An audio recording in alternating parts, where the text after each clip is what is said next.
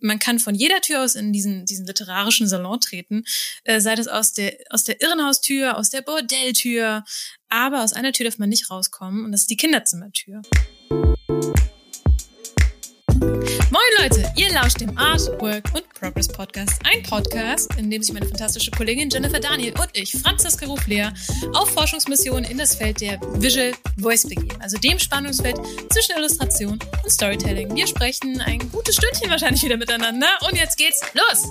Hi Jenny. Hi Franzi, ich hoffe, du hast deine kleine bleistiftsichere Schutzweste an, denn heute sprechen wir beide ja kontrovers über das Thema Kinderbücher und du hattest schon beim letzten Mal die Angst geäußert, dass wir nach dieser Folge mit Sicherheit von sämtlichen Kinderbuchautorinnen und Zeichnerinnen attackiert werden mit ihren spitzen Hörst du das? Bleistiften. ist das schon wieder ein Soundrätsel, beziehungsweise Franziska ja. Flair spitzt gerade ihren Bleistift, um mich als erstes zu erlegen. Wie eine wild gewordene Bestie. Nein. Man muss auch sagen, wir glauben ja tatsächlich eigentlich nicht, dass Kinderbücher Kinderkram sind, aber wir wollten einfach eine, eine steile, kontroverse These in den Raum werfen um die wir uns dann zanken können. Wir beide kommen eher aus dem Bereich Comic, haben selber, ich habe ein Kinderbuch draußen, ist mir eingefallen, beim Jaja Verlag, ein kleines mit dem Titel Disco.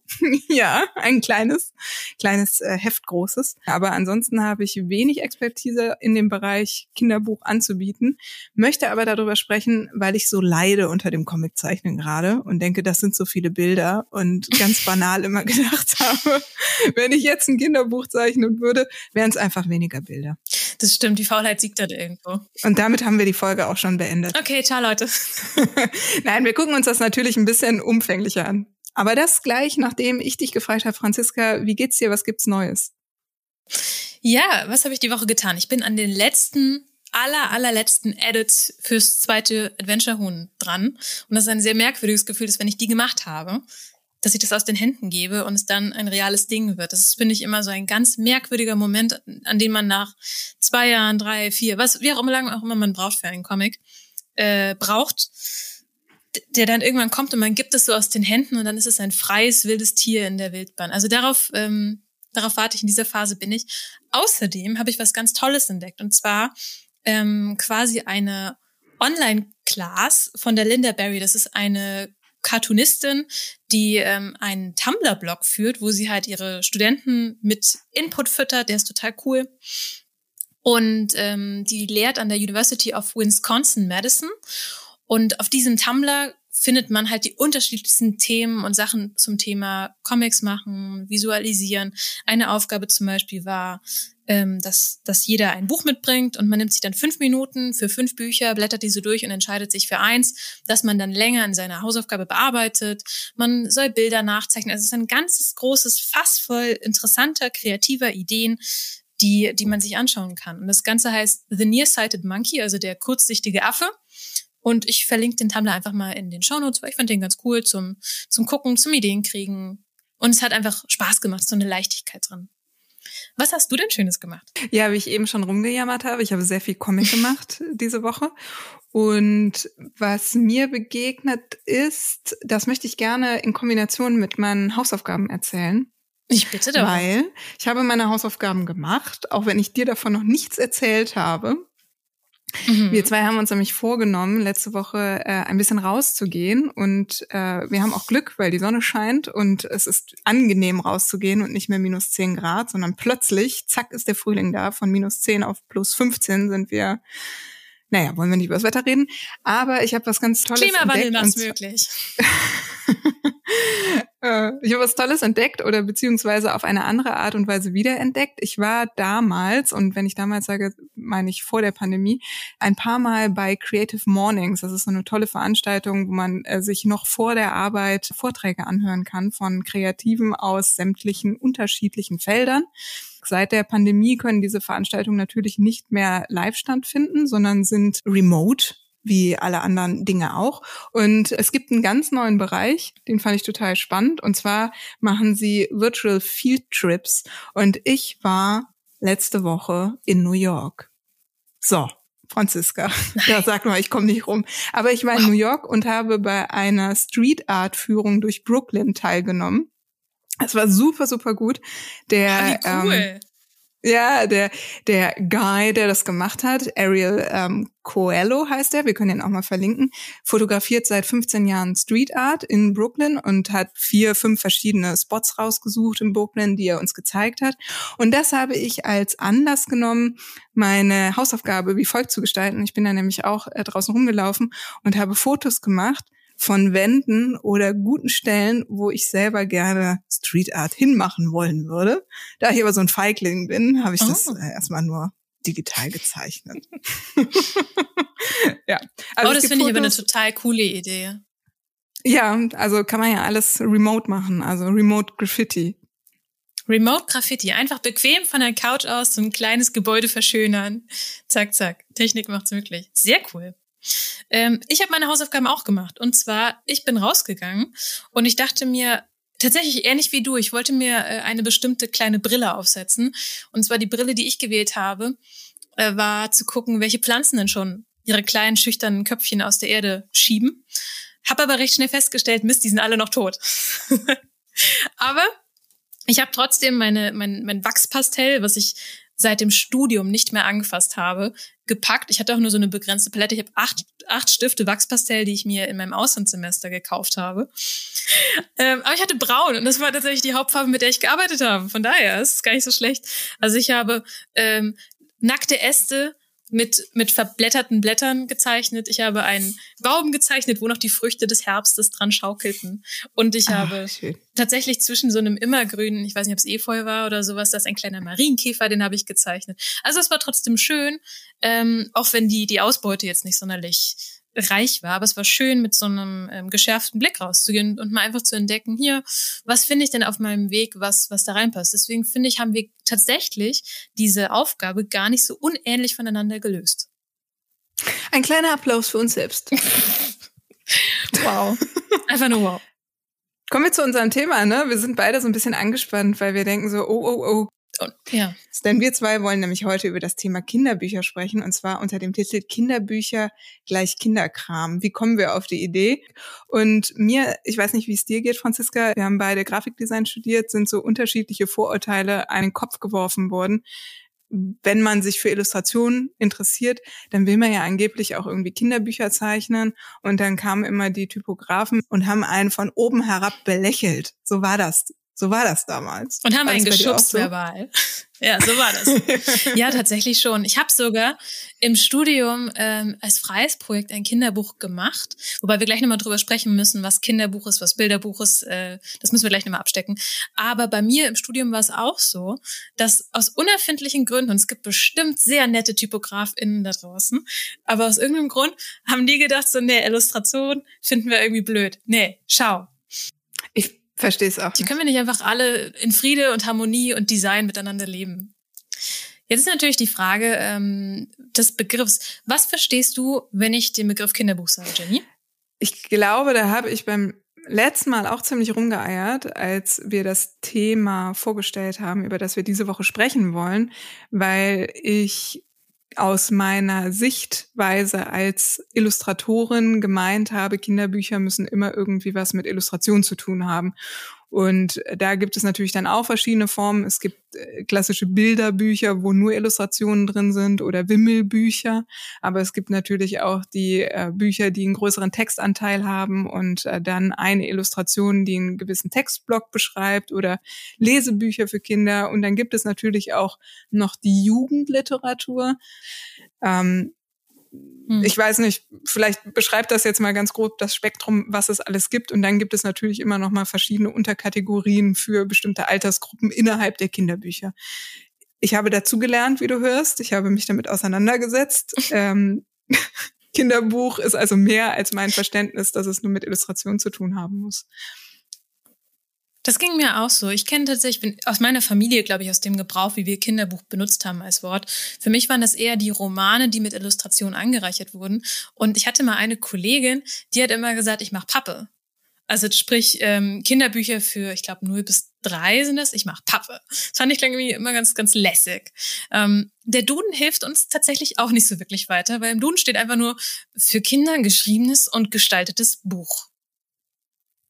Aber insofern finde ich es eigentlich gut und richtig, weil da drinnen steckt ja auch dass es am Ende um die Zielgruppe geht. Das heißt, dieses Medium ist immer für die Zielgruppe Kinder hergestellt, gestaltet, geschrieben, erschaffen worden. Wobei ich da reingrätschen würde, weil es ja auch nicht nur das ist, weil jetzt kommen wir natürlich auf den Titel auch ein Stück weit zu sprechen, der sehr kontrovers gewählt wurde, also Kinderbücher, Kinderkram. Ähm, oft meint man, das ist eine Erfahrung, die ich erste Hand gemacht habe, dass so das Thema, dass so Kinderbücher nicht ganz so hochwertige Literatur ist, wie zum Beispiel Nietzsche oder sowas in dem Dreh. Oder dass zum Beispiel Harry Potter wird als Kinderbuch genannt, obwohl es meiner Meinung nach Themen aufgreift, die deutlich größer sind und deutlich umfassender, als, als zu sagen, ach ja, das ist ja nur für Kinder. Ah, oder ich werfe jetzt auch noch einen in den Ring, der kleine Prinz mhm. zum Beispiel, mhm. gilt ja auch äh, als einer der meistverkauftesten Bücher, Kinderbücher überhaupt weltweit und äh, ist aber ja auch so ein Evergreen auf Hochzeiten, um da mal irgendein Zitat über Liebe zu platzieren etc. Also ich glaube, dass Erwachsene dieses Buch auch nochmal ganz anders lesen, als es Kinder lesen. Ja, das ist so ein Ding. Auch Sachen wie das Dschungelbuch oder ähm, die ganzen Bücher von Astrid Lindgren, sei das jetzt zum Beispiel Ronja Räubertochter. Das sind Bücher, die ich als Erwachsene genauso mag wenn auch ich sie mit einer anderen Brille, einem anderen Verständnis lese. Und deswegen würde ich sagen, dass Kinderbücher ähm, absolut zu Unrecht belächelt werden. Wir kommen vielleicht nachher noch dazu, was auch die Verantwortungen sind von, von Büchern, die wir unseren Kindern zu lesen geben, die wir für Kinder schreiben, welche Botschaften da ja von klein auf mitgebracht werden. Ähm, aber wir haben uns vorher überlegt, ob wir so eine Art kleinen Faktencheck nach Gefühl machen und mal gesammelt haben, was uns so an Annahmen, vielleicht Vorurteilen, vielleicht äh, Dingen begegnet sind, die, die wir als Nicht-Kinderbuchillustratorinnen ähm, damit verbinden oder was, ja, wie, wie uns, wie wir Berührungspunkte dazu haben. Äh, genau, und ich möchte, glaube ich, auch mit einem Punkt anfangen, weil du eben dieses Wort belächelt hast fallen lassen im Zusammenhang mit Kinderbuch.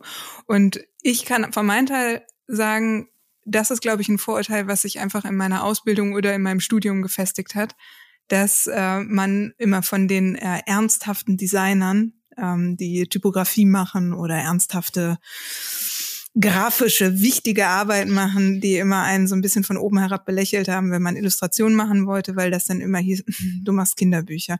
Ich glaube, da kommt so ein bisschen mein, ähm, mein meine Streue noch. Das Trauma. Her das Trauma. Ich glaube, da, mhm. da sitzt das Trauma äh, ausbelächelt. Und das andere äh, Ding war, das hattest du, glaube ich, auch mal erwähnt, vielleicht so als Fakt Nummer eins, dass auch in der Branche selber die Autorinnen oder Zeichnerinnen, die sich eben für Kinder ähm, ja, verausgaben, wollte ich jetzt schon sagen, aber die eben Medien oder Bücher für Kinder, Kinder gestalten, nicht ernst genommen werden. Ne? Also dass es keinen literarischen Anspruch hat, ihre Arbeit. Hattest du da nicht auch sowas von Michael Ende mal rausgesucht gehabt? Ja, das ist total spannend. Ähm, der Michael Ende hat, hat ähm, so ein Stück weit auch drunter gelitten, als Kinderbuchautor genannt zu werden. Er hat mal ein ganz tolles Zitat, nicht toll, aber es, das, das Zitat passt an dieser Stelle. Ähm, nämlich geht es darum, dass er sagt, man kann von jeder Tür aus in diesen, diesen literarischen Salon treten, äh, sei das aus der, aus der Irrenhaustür, aus der Bordelltür, aber aus einer Tür darf man nicht rauskommen und das ist die Kinderzimmertür. Das vergibt einem die Kritik nicht, im Sinne von, man ist da nicht so ernst zu nehmen wie äh, ernsthafte Literatur, was auch immer das sein mag. Und auch er hat da wieder ähm, Rudyard Kipling, also den Autor vom Dschungelbuch, herangezogen. Und für ihn war das ganz merkwürdig, weil zum Beispiel, hat, ich habe mal irgendwo ein Interview gelesen, weil in Italien beispielsweise gar nicht so diese Unterscheidung, Unterscheidung gemacht wird. Also er sprach von einer eigentümlichen Verachtung all dessen, was mit dem Kind zu tun hat und was fürs Kind konzipiert wird. Oder was, wo das Kind halt primär gemeint ist. Oder wofür es vermarktet, für, für das es vermarktet wird. Und das finde ich schon interessant, wo wir darüber reden, über Kinderbuch gleich Kinderkram. Das ist ja die Sicht eines Autors auf das Kinderbuch. Das heißt, du schreibst etwas für Kinder und gleich wird irgendwie dein, dein ganzes Schaffen als naiv betrachtet. Und das Gleiche sieht man ja auch als Zeichner. Das heißt, viele Illustratorinnen sind ja auch in der Lage, sehr realistisch oder sagen wir mal sehr, sehr angewandt zu zeichnen. Handwerklich, mhm. äh, technisch auf dem höchsten Niveau aber man ist es irgendwie gewohnt, Kinderbücher zu sehen, die einen äh, reduzierten, farbigen und manchmal auch als naiv betitelten Stil haben. Und diesen Zeichnern wird dann auch natürlich automatisch unterstellt, die können nur das, weil das jetzt vielleicht das ist, was am bekanntesten von ihnen ist.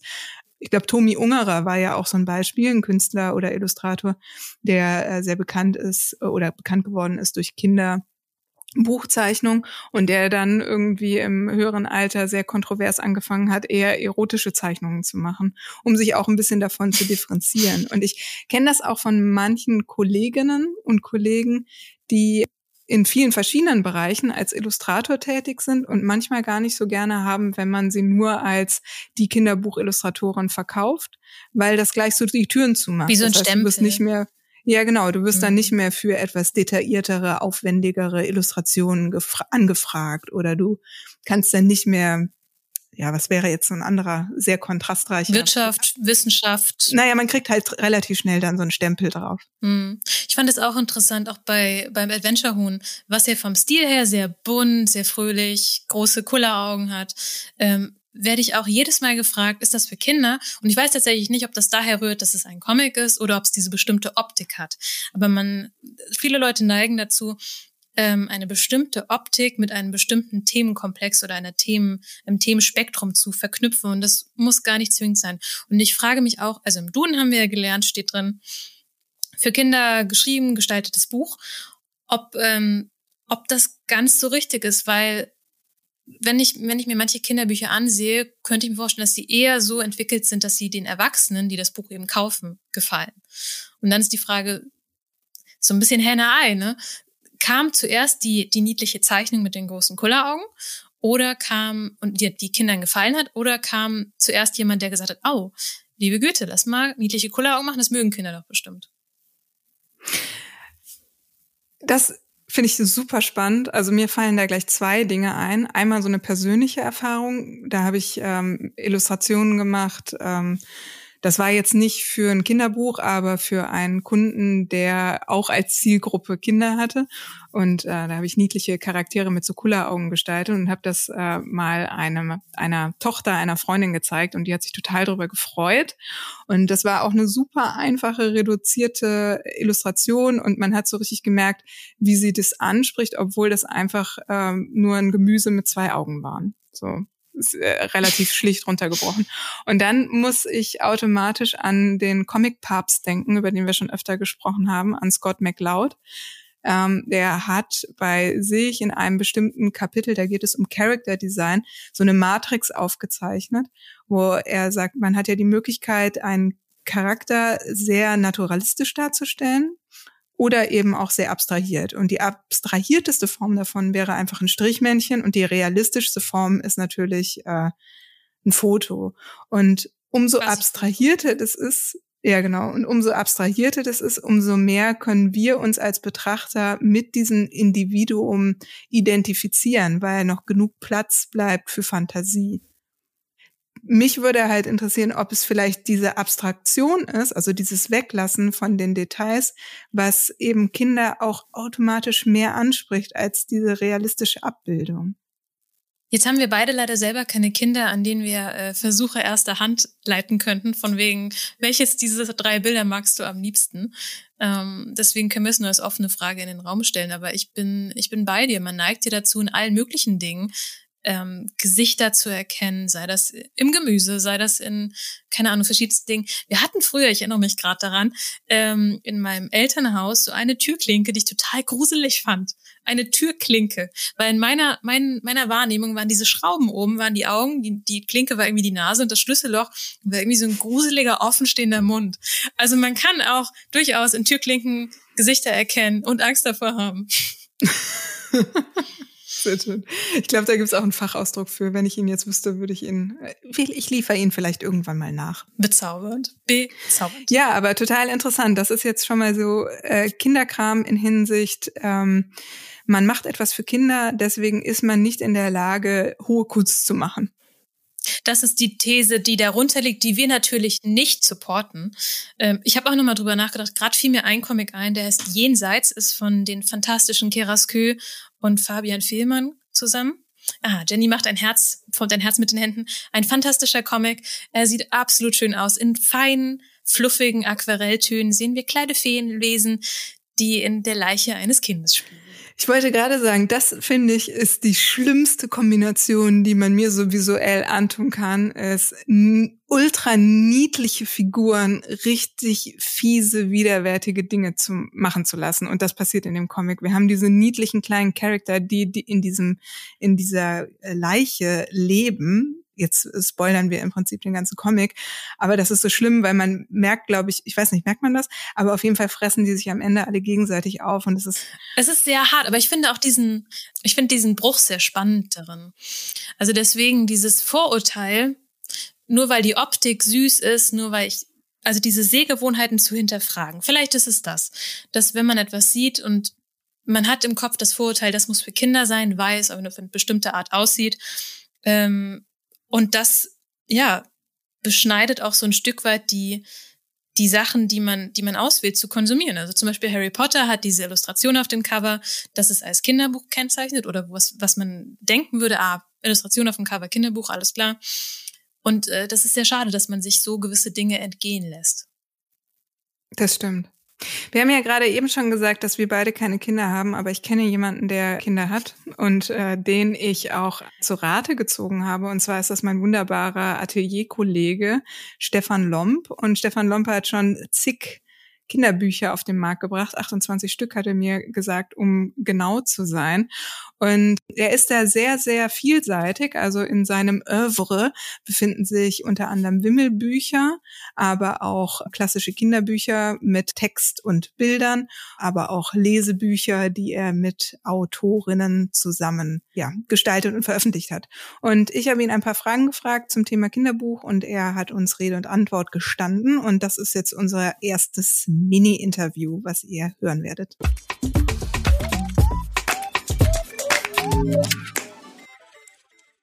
Natürlich. Wir wollen ja ein bisschen kontrovers über das Thema Kinderbücher sprechen. Und bei Franzi und mir, wir haben uns so ein bisschen ausgetauscht, wie wir das so erfahren haben. Wir haben ja beide Kommunikationsdesign studiert und du hast, soweit ich weiß, auch Kommunikationsdesign ja. studiert. Und ähm, unsere Erfahrung im Studium war, dass ähm, äh, man immer so ein bisschen belächelt wurde dafür, wenn man Kinderbücher machen wollte. Also vielleicht lag das an unserer Hochschule. Ich weiß nicht, wie deine Erfahrung war. Wir waren nicht, wir waren zwar in der gleichen Hochschule, aber nicht zeitgleich da. Genau. Also zu meiner Zeit gab es noch den Wolf Erlbruch, ne, einen bekannten Kinderbuchautor, Zeichner. Ähm, der hat da unterrichtet und ich habe auch einen Kurs oder zwei bei ihm gemacht. Und äh, die ganzen Studenten, die sich da um ihn herum ge gesammelt haben, die waren natürlich alle total äh, heiß auf Kinderbüchern. Also ich kenne das gar nicht, dieses Vorurteil. Ich habe es nur mitbekommen, wenn man illustrieren wollte, dann hat man Kinderbücher gemacht. Und natürlich gab es auch die Grafiker, die, die Typografen, die nichts damit zu tun haben wollten, sicher. Und das kennst du ja auch. Ne? Äh, ja, die kenne ich. Die, die habe ich sehr gut in Erinnerung. Aber was glaubst du, was ist die größte Stärke vom Kinderbuch im Gegensatz zum Comic? Also ein Kinderbuch hat erstmal den Vorteil, dass es viel weniger Seiten sind. Man kann so ein Buch viel schneller machen als ein Comic. Ein Comic ist sehr viel Arbeit. Das weißt du ja auch. Und ähm, es konzentriert sich mehr auf, also es ist konzentrierter auf eine Aussage oder eine, ein Thema. Es ist eher wie ein Kurzfilm, wenn ein Comic ein Langfilm wäre. Ähm, aber ich glaube, inhaltlich, thematisch kann es auch ähm, sehr, sehr erwachsene Themen haben, ne? wie, wie jetzt äh, Alzheimer oder Tod, äh, alles mögliche, Herzschmerz. Also die ganze Palette von Gefühlen kannst du ja daran äh, auftauchen lassen. Kinderbücher neigen ja oft dazu, so ein bisschen moralisch zu sein. Merkst du das selber in deiner Arbeit oder welche Themen haben deine Kinderbücher?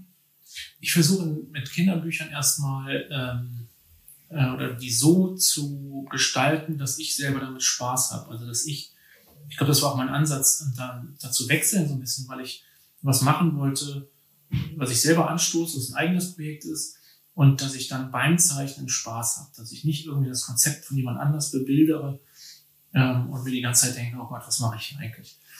Ähm, natürlich denkt man dann auch, okay, versteht das jetzt ein Kind, das, was ich mache?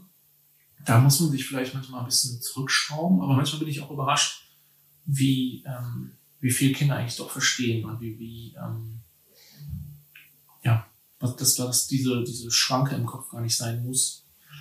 ich glaube, Verlage sind da auch teilweise, obwohl, nee, Verlage können auch bremsen. Also da muss man, habe ich vielleicht eine, eine Idee, die über das Ziel schießt und dann äh, kommt der Verlag wieder und will das irgendwie runterkochen. Ähm, aber ich glaube, das gibt es bei jedem Projekt. Ne? Mhm. Ähm, du, äh, jetzt kam ja nochmal raus, du, dir ist es sehr wichtig, selber Geschichten zu schreiben und Geschichten zu entwickeln. Hast du das Gefühl, es gibt ähm, eine Geschichte, die noch nicht erzählt wurde, die unbedingt erzählt werden soll? Es gibt bestimmt eine Geschichte ähm, aus mir heraus, die ich noch nicht erzählt habe. Also man soll ja mal dann Geschichten erzählen, die aus einem selber kommen, ne, aus seinen Erlebnissen und so. Ähm, ich glaube, da gibt es noch einiges, was man noch, was ich noch verwursten könnte. Aber so allgemein gesagt äh, gibt es natürlich, äh, ist jede Geschichte schon mal erzählt worden. Es geht ja auch darum, wie die erzählt wird wie spannend macht man das oder wie interessant macht man das. Was würdest du denn angehenden Kinderbuchillustratoren raten, was sie besser nicht machen sollten? Ich würde dazu raten, nicht zu viel auf einmal machen zu wollen, also zu viele Themen in ein Buch zu stecken oder ähm, das, die Geschichte zu lang zu machen. Also man muss sich echt konzentrieren auf das Wesentliche. Ähm, man kann ja so eine Geschichte in einem Satz immer zusammenfassen. Ne? Das sollte man immer machen, wenn man das, wenn man eine, eine Geschichte im Kopf hat. Und allgemein beim Geschichten erzählen finde ich immer ganz wichtig, dass man das Ende der Geschichte weiß. Jeder kann sich, glaube ich, gut irgendein Szenario vorstellen oder wie die Geschichte anfängt. Aber das richtig Schwere ist, das rund zu machen am Ende. Das stimmt, das ist so ein klassischer Anfängerfehler, ne? dass man sich so in den Details verliert, aber am Ende gar nicht weiß, was ich da sagen möchte. Genau. Hm. Äh, Kenne ich. ähm, was hat dich am meisten überrascht an der Arbeit als Kinderbuchautor und Zeichner? Überraschend fand ich vielleicht diese Kategorien, dass die Verlage in so Kategorien denken. Das Buch ist von 0 bis 3, das Buch von 3 bis 4 und so. Und ähm, ich selber habe das nicht so erlebt, also bei, bei meinen Kindern nicht so, dass die so das Buch dann nichts mehr für sie war, sobald sie drei waren oder so, sondern der Sechsjährige liest jetzt das Buch immer noch, was, was er mit drei gelesen hat. Das hat mich überrascht. Ähm, und auch, ich glaube, mich hat überrascht, wie schwer das ist, eigentlich so eine Geschichte zu, zu schreiben, die ja eigentlich äh, ganz wenig Worte haben kann. Jetzt zum Beispiel, wo die wilden Kerle wohnen, hat ja, glaube ich, äh, zehn Sätze, das ganze Buch. Was glaubst du, ist, ist da das Geheimnis? Also die, was ist die Schwierigkeit genau? Weil man dann sagt, ja gut, dann macht man zehn Sätze, aber. Nee, die Reduktion auf das Wesentliche. Das ist das Schwierige. Ah, okay. Also wieder, dass man so die Essenz findet genau. und den einen Satz, äh, mit dem das Ganze rund wird. Okay. Was glaubst du denn, ist das allergrößte Vorurteil, was man gegenüber dem Kinderbuch haben könnte? Ja, dass es keine, ähm, keine hochwertige Literatur ist oder dass es nur, ähm, dass eh nur Zeitvertreib für Kinder ist das keine Bedeutung hat. So, das ist das Hauptklischee. Ne? Glaubst du denn, ähm, glaubst du das auch? Oder was glaubst du für eine Bedeutung hat das Kinderbuch? Es gibt natürlich solche und solche. Das ist irgendwie man, es gibt ganz schlechte Bücher und es gibt ganz gute Bücher. Ähm, es gibt Bücher, die sind ähm, Kunstwerke, würde ich wirklich sagen. Und manche sind zeitlos, und manche auch nicht. Manche, die, die sind nach einem Jahr äh, durch. Und was mich auch überrascht hat, fällt mir jetzt was anderes ein noch. was mich überrascht hat, war, wie viele Bücher rauskommen jedes Jahr. Wie viele sind das? Ich weiß es nicht so genau, aber ich schätze mal um die 1000 Bücher in Deutschland alleine. Wow. Und davon bleiben nur, ähm, weiß ich nicht, 10 oder 20 Bücher länger im Verkauf. Das jedes Jahr kommen immer wieder neue Bücher aus. Und was passiert mit den Büchern äh, nach einem Jahr oder zwei Jahren? Also du meintest ja, das bleiben mit neu gedruckt und werden dann verramscht. Ja. Und äh, nur wenige Bücher verkaufen sich wirklich über einen längeren Zeitraum. Was ist so der der äh, Bestseller, äh, den du jedem ans Herz legen würdest oder so ein Evergreen? den du dann ein also ein Buch, was du selber gelesen hast und deinen Kindern vorliest. Was wir immer sehr oft lesen und immer noch wieder äh, lesen, ist Hudson Tates von Carson Ellis. Das haben wir jetzt schon mehrere Jahre gelesen. Das würde ich immer wieder angucken. Das ist äh, grandios. Ja, vielen Dank, Stefan, für das tolle Interview. Ich hoffe, wir hören uns bald wieder und werden jede Menge deiner Bücher lesen. Dankeschön. Sehr spannende Sachen dabei gewesen vom guten Lomp. Äh, erstmal vielen Dank für den, für den O-Ton. Ich habe mir ein bisschen was rausgeschrieben und ähm, einfach ein paar gute Sachen, die ich nochmal wiederholen möchte.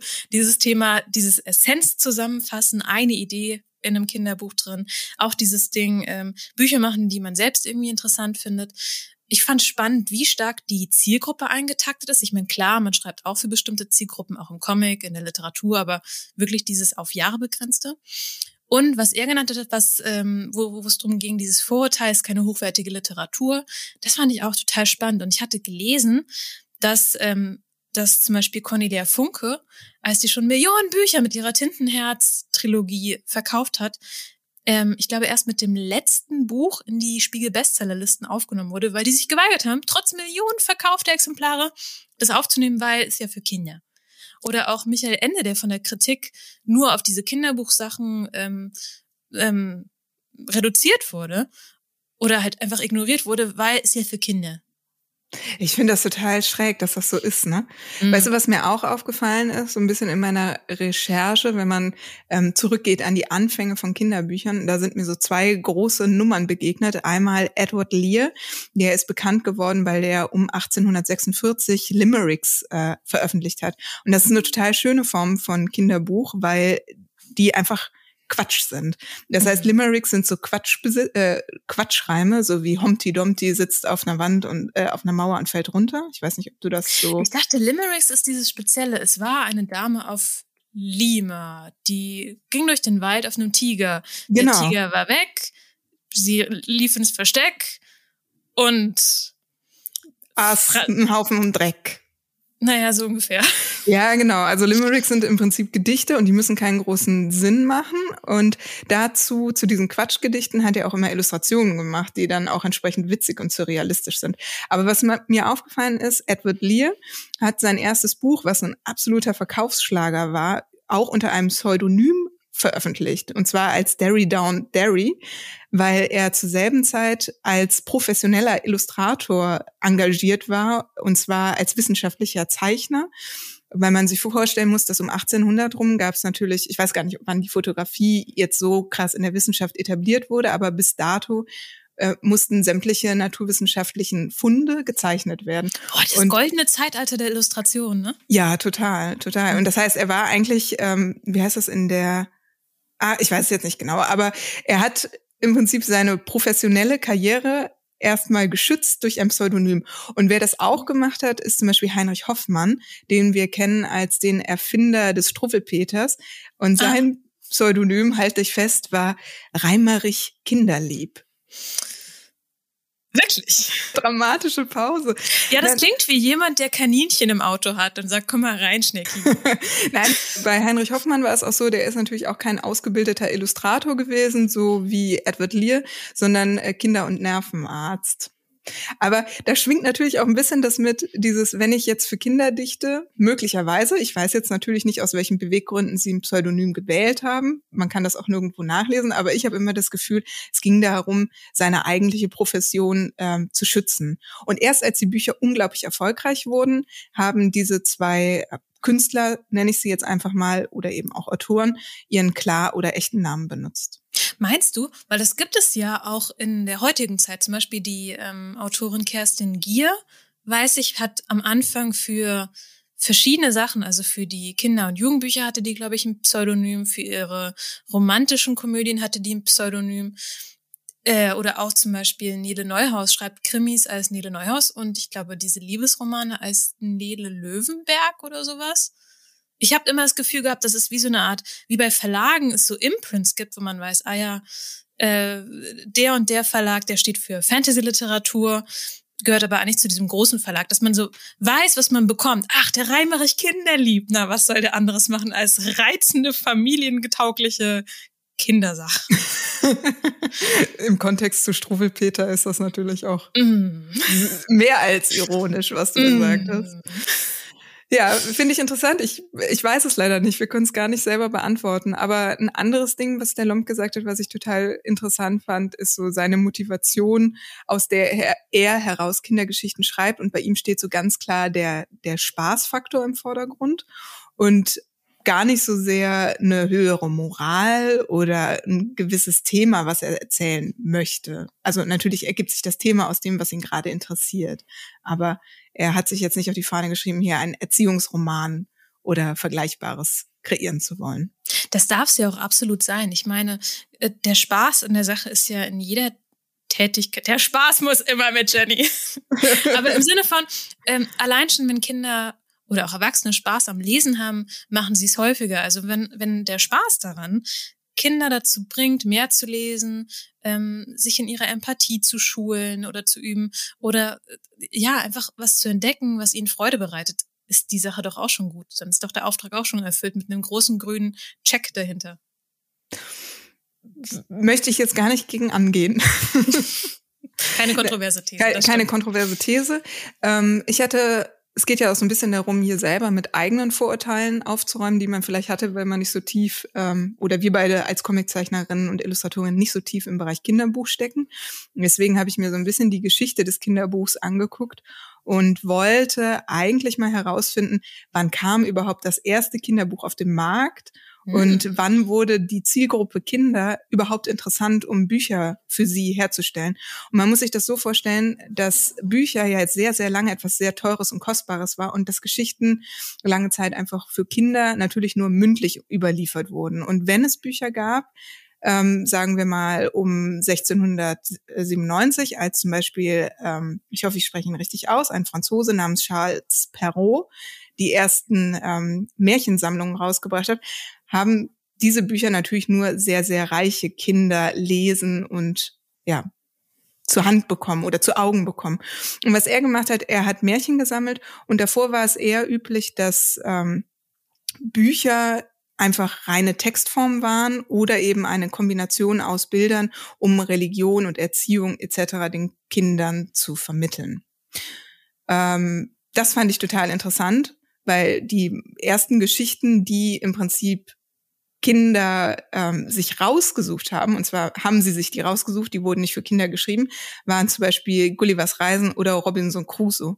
Und das sind Geschichten, die wurden geschrieben und man hat einfach gemerkt, dass Kinder die besonders interessant finden. Also eigentlich war es eher andersrum, weil man muss sich ja vorstellen, ein Kind hat kein eigenes Geld und damals ja noch viel weniger Rechte als möglicherweise heute und viel weniger naja, man, so ein Standing einfach ein anderes. Ein Kind war oft eine Erweiterung des Erwachsenen oder wie so eine Art kleiner Erwachsener, gerade zur wilhelminischen Zeit meine ich das.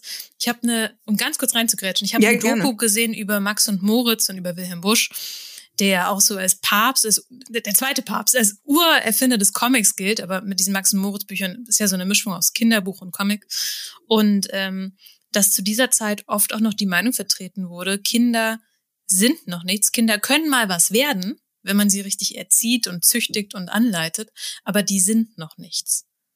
Ja, Genau, und deswegen sind viele dieser Bücher eben auch so, so eine Form von ähm, Maßregelung oder Lehre, wie sollst du religiös oder gesellschaftlich agieren, damit du ein artiges Kind bist. Und wenn du es nicht tust, dann kommt der Schneider und haut dir die Daumen weg. Ja, das wäre auf jeden Fall nochmal eine schöne Überleitung zum Heinrich Hoffmann oder wie wir eben gelernt haben, Reimerich Kinderlieb, der nämlich eigentlich Kinder- und Nervenarzt war und wir alle, würde ich jetzt mal sagen, aus unserer Generation, ich weiß nicht, wie es bei den jüngeren Kindern ähm, aussieht, haben einmal Kontakt mit dem Struwwelpeter gemacht. Also bei mir ganz klar, meine Oma hat es frei zitiert und fröhlich runtergebetet und eigentlich sind da drin sehr, sehr grausame Geschichten.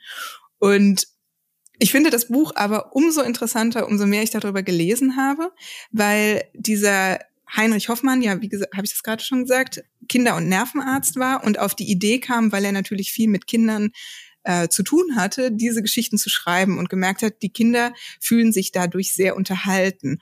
Und na klar gab es da diesen Ansatz, den Kindern beizubringen, du sollst nicht am Daumen nuckeln, du sollst deine Suppe aufessen und was, du sollst nicht mit Feuer spielen. Und man, er hat es in witzigen Reimen verpackt, was passiert, wenn du es trotzdem machst. Du verbrennst, du kriegst vom Schneider den Finger abgeschnitten oder äh, Wie du musst, ja, du musst leider leider verhungern. Also wirklich wirklich krass.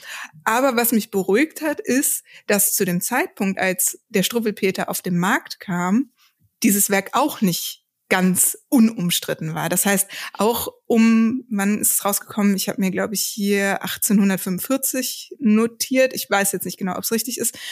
Aber auch zu der Zeit haben die Erwachsenen schon gesagt, das ist doch nicht gut, das kann dem, das ist doch viel zu brutal für das Kind. Mensch, also, Reimerich, was machst du da? Genau. Und er selber hat aber auch gesagt, die Kinder merken selber anhand dessen, dass es so überzogen ist, dass das nicht alles so ernst gemeint ist. Ich muss auch sagen, ähm, das war sehr brutal, aber Märchen sind ja auch nicht sonderlich zahm, zumindest in der Ursprungsversion. Also ich erinnere mich an unser Märchenbuch, das war so ein ganz altes noch in, ich glaube, Sütterlin sogar geschrieben. Keine Ahnung, ich konnte es nicht lesen. Ähm, und da waren auch Geschichten, wo Leuten tatsächlich auch die Daumen abgeschnitten wurden. In der Räuberbraut, glaube ich, gibt es ein Märchen. Oder äh, ich weiß nicht, die deutlich weniger zahm sind als die Geschichten, die man heute Kindern erzählt und Kindern zumutet. Auf jeden Fall.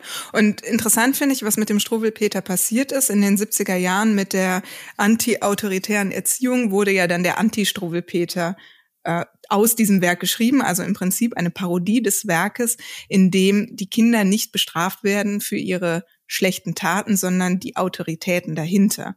Das heißt, der Schneider wird dann im Prinzip bestraft, der dem Kind etwas, äh, dem den Kind, der dem Blab, der dem Kind Leid antun will. So. Mm. Und es gibt noch viel mehr äh, Karikaturen oder Satiren äh, von diesem Werk. Es gibt eine äh, politische Satire, wo, ich weiß gar nicht, in welchem Land die erschienen ist, ich weiß nicht, ob du das irgendwo mitbekommen hast, wo im Prinzip diese ganzen Szenen und äh, Reimform und auch diese Bildästhetik auf Adolf Hitler und seine äh, Gefolgsleute übertragen wurde und dann eben im selben Maß ähm, ja die Weltpolitik belächelt wurde. Und das finde ich interessant, weil da ist ja auch eine Form von Kinderbuch entstanden, was ja de facto kein Kinderkram mehr ist oder auch überhaupt nicht mehr für Kinder gedacht war. Sondern eher Kulturgut wie so eine Art ähm, Anspielungsmaterial. Also wir beziehen uns darauf, wir entwickeln es weiter wie eine Art Parodie darauf. Ich glaube, beim Struwwelpeter gibt es auch sehr viel dazu. Ich meine, wir hatten sogar eine Version, die Stroveline, was so vornehmlich eher weibliche oder altertümlich gedacht weibliche Inhalte hatte, wie wenn du dich nicht wäscht, wenn du nicht ordentlich aufräumst, wenn du, keine Ahnung. Das sind so ein bisschen Mädchentugenden, ne? Also die, die ja. Höflichkeit, die Reinlichkeit. Ja, genau das. Ist interessant, dieses eine Werk, was so viel dann ähm, weiter inspiriert hat. Aber ich wusste zum Beispiel auch nicht, dass das damals nicht ganz unkritisch gesehen wurde. Es ist beruhigend. Das heißt, beruhigend. vor uns, die Menschen waren auch nicht alle ganz abgestumpft und brutal, ja. sondern die hatten auch eine gewisse Form von Moral. Ähm, wo wir gerade über das Thema Moral reden oder mh, hm, worauf ich hinaus möchte, wollen wir mal über die Verantwortung des Kinderbuchs reden, weil ich glaube, die ist gar nicht so klein. Da komme ich jetzt ins Spiel, Aha, ich wenn es um die Verantwortung des Kinderbuchs geht. Mhm. Ähm, ich glaube, was man aus unserem gesamten Gespräch rausgehört hat, ist so ein bisschen, das Kinderbuch kann natürlich viele verschiedene Sachen. Es kann vor allem ähm, die Kinder nicht nur unterhalten, also viele Kindergeschichten sind zur reinen Unterhaltung, aber Kinder können natürlich auch ganz viel aus diesen Büchern lernen. Also entweder ganz naheliegende Dinge, sei es jetzt ein Sachkinderbuch und sie lernen, wie gehe ich eigentlich zur Schule oder wie putze ich meine Zähne. Aber ein Kinderbuch kann natürlich auch den Kindern äh, komplexere Dinge beibringen. Das hat, glaube ich, auch der Stefan eben im Interview erwähnt. Ähm, wie erkläre ich ein Kind ein ganz krasses erwachsenes Thema, wie zum Beispiel, dass wir alle sterblich sind.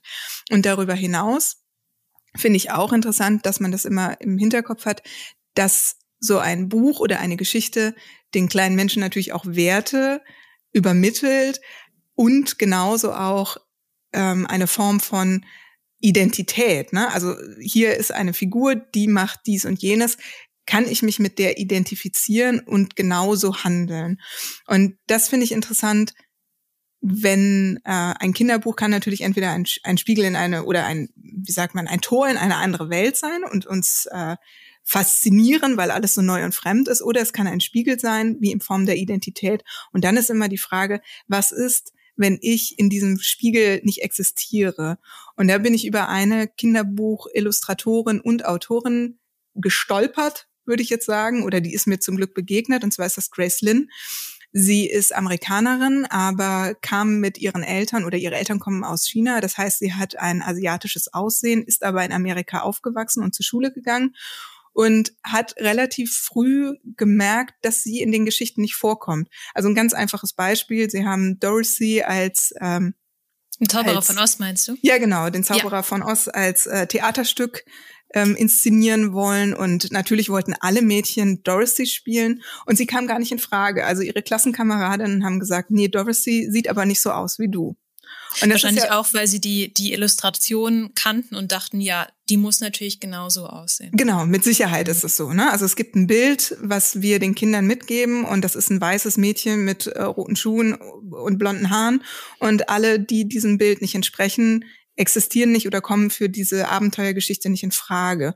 Und das finde ich ganz interessant, weil bei ihr hat das natürlich was sehr Positives ausgelöst, weil sie als erwachsene Frau selber hingegangen ist und gesagt hat, ich ändere das selber, ich schreibe selber Geschichten, wo die Heldin halt aussehen kann, wie ich aussah als kleines Mädchen. Und äh, das macht sie sehr erfolgreich. Also das ist sehr schön.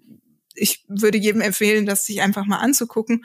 Und ich finde dass auch jetzt gerade, wo unsere Gesellschaft sich ja so, so stark ändert, beziehungsweise endlich offen wird für Diversität oder wir auch den Rassismus viel, viel klarer benennen und besprechen, ist es eben auch Zeit, diverser in Kinderbüchern zu werden.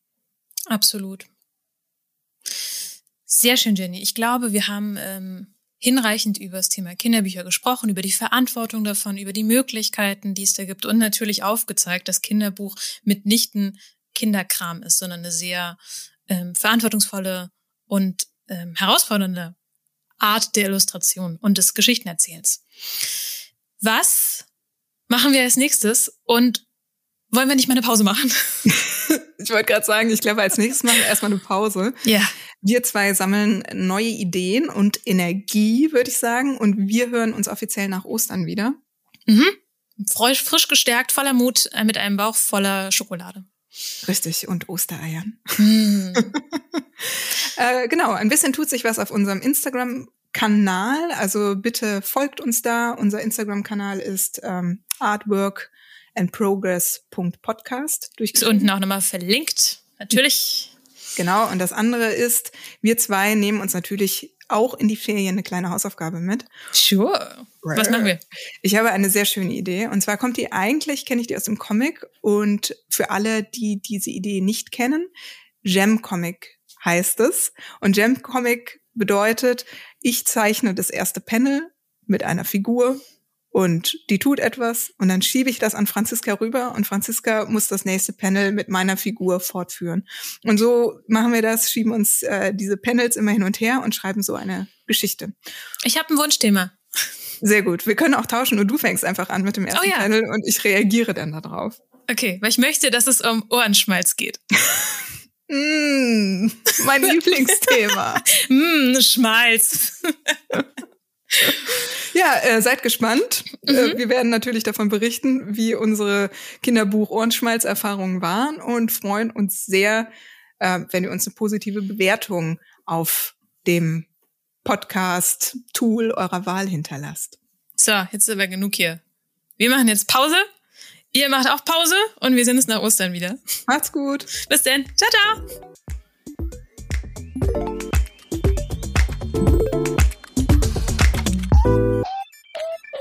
Thank.